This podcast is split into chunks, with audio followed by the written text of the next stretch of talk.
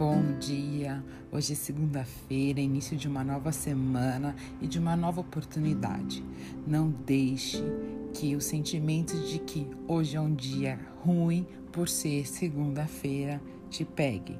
Agradeça por Deus ter te dado mais uma oportunidade e de fazer correções daquilo que passou a partir do dia de hoje e de ver as coisas e a vida de outra forma.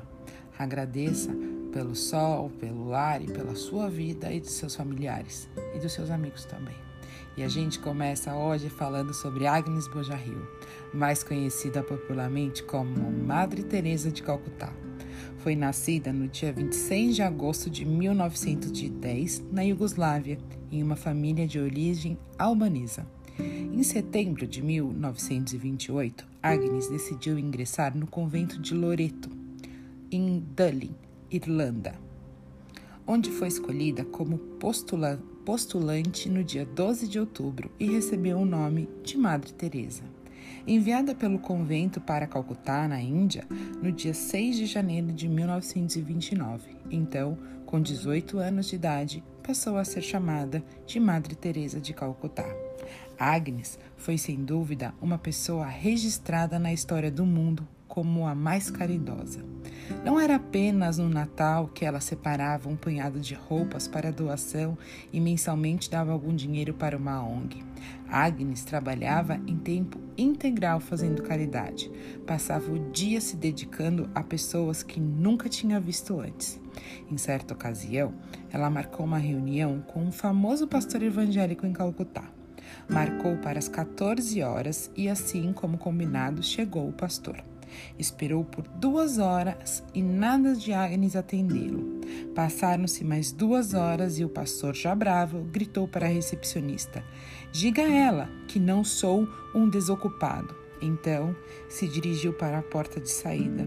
Antes de chegar à porta, Agnes gritou: Pastor! O pastor ouviu seu chamado e voltou. Chegando perto de Agnes, disse: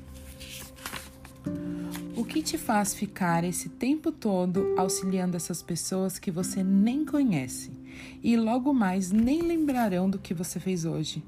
Por quatro horas estou à tua espera e vejo você passar para lá e para cá, correndo igual uma desnorteada sem parar. O que te faz fazer isso? O que?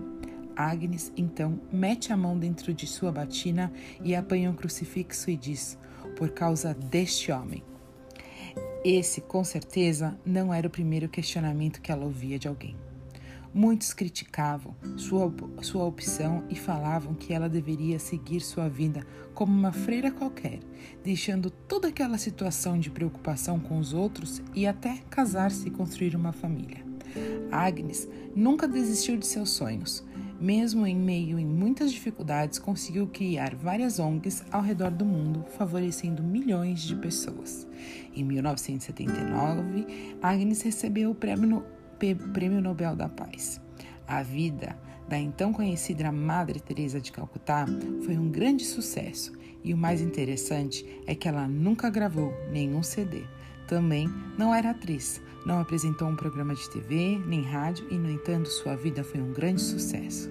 Você pode estar se perguntando: o que a vida de Madre Teresa tem a ver com este livro? Respondo-lhe: ela foi um exemplo de alguém que se dedicou inteiramente em prol ao próximo, não tendo assim um minuto sequer para levantar falsos testemunhos contra o seu irmão. Agnes morreu com 87 anos no dia 5 de setembro de 1997, às 9h30 em Calcutá. E essa foi a última frase dita: Quem julga as pessoas não tem tempo para amá-las. Grande mensagem que Madre Teresa deixou. Seguindo para Alberto Santos Dumont, nascido no dia 20 de julho de 1873 em Cabangu, no distrito de João Aires, em Minas Gerais, filho de Henrique Dumont e Francisca dos Santos Dumont. Dumont, desde pequeno, gostava de máquinas mesmo porque seu pai era engenheiro e empresário de grande nome. Inclusive, sua empresa foi uma construtora da estrada de ferro da Central do Brasil. Nessa época, Dumont já era fascinado pelas teorias de Júlio Verne e um observador dos voos dos pássaros. Dizia Dumont: se os pássaros voam, os homens também podem voar. E isso com certeza era motivo de risada de seus amigos e familiares. Eles diziam: Como pode o homem voar? Por acaso temos asas? Você conhece alguém que tem asas? E caíam na gargalhada. Confesso a você que se eu estivesse perto dele quando afirmou que o homem voaria, também zombaria. Mesmo depois de provar sua teoria e hoje existirem aviões enormes que voam pelo céu como se fossem passarinhos, continuo não entendendo seu funcionamento. Aos 17 anos, Dumont foi visitar sua família que morava na França, pois seu pai era descendente de franceses. Chegando à França, Dumont ficou fascinado ao conhecer um motor a combustão. Então ele pensou: o meu sonho está muito perto de ser realizado. Dumont sofreu várias quedas no objeto de alcançar o céu. Em muitas delas, quase perdera sua vida mas graças à sua persistência e determinação, ele deu o primeiro passo para a realização do seu sonho. Inventou e voou com o menor balão até então inventado, chamado Brasil. No dia 23 de outubro de 1906, Dumont surpreende o mundo ao lançar o seu modelo mais famoso e inovador, o 14 bis. Para mensurar a importância desta invenção, Dumont foi carregado nos ombros a multidão por horas, ganhou honras do presidente da França e de outros países. Estava então inventada a máquina mais pesada que o ar que conseguia planar como o pássaro.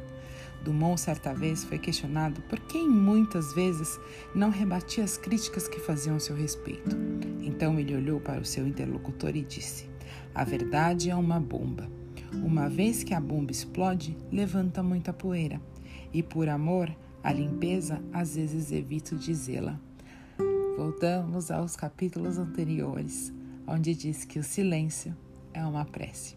Eu te desejo uma semana abençoada, cheia de novas possibilidades, de boas energias. Um dia lindo para vocês, um grande beijo e eu volto mais tarde com o capítulo 3, Porque Fofocamos. Um grande beijo, Giovana.